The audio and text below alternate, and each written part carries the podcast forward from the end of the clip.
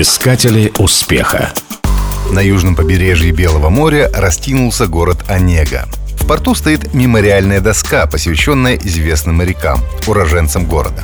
На одной из них написано «Павел Акимович Пономарев, первый капитан первого в мире атомного ледокола «Ленин».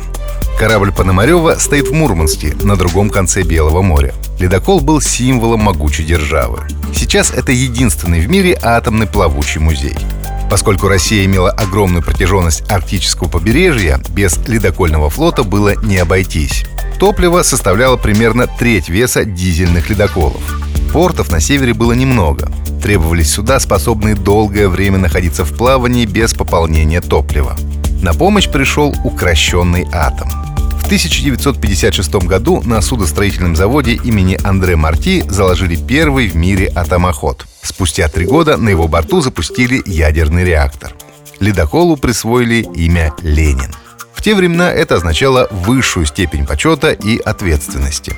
Корабль получился уникальный. Взглянуть на рукотворное чудо приезжали премьер-министр Великобритании Гарольд Макмиллан и тогда еще вице-президент США Ричард Никсон. Американцы в то время тоже проектировали свой атомоход.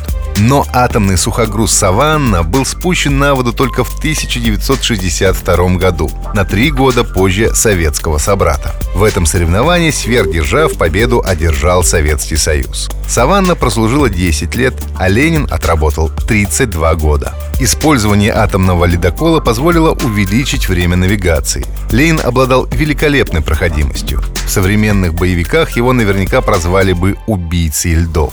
Вся Арктика буквально трещала под его напором. В 1971 году ледокол первым из надводных кораблей прошел севернее Северной Земли. Рейс начался в Мурманске и завершился в Певеке. Спустя шесть лет состоялась экспедиция Ленина на Северный полюс. Это была окончательная победа человека над вечным царством льдов.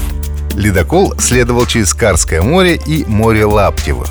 17 августа 1977 года в 4 часа по московскому времени атомоход остановился на вершине мира. Это была техническая и политическая победа. До него здесь не было ни одного судна за все время человеческой цивилизации. В этот же день на Северном полюсе подняли флаг Советского Союза. За время своей службы атомоход «Ленин» прошел по арктическим маршрутам 360 тысяч километров. Это почти 30 земных экваторов. Через льды он провел 3741 судно. Его служба закончилась в 1989 году. Теперь он стоит на почетном месте у причала морского вокзала Мурманска. Плавучий музей за год посещает около 50 тысяч экскурсантов. Моряки утверждают, что если загрузить топливо в его реакторы, он без труда снова покорит Северный полюс. Искатели успеха.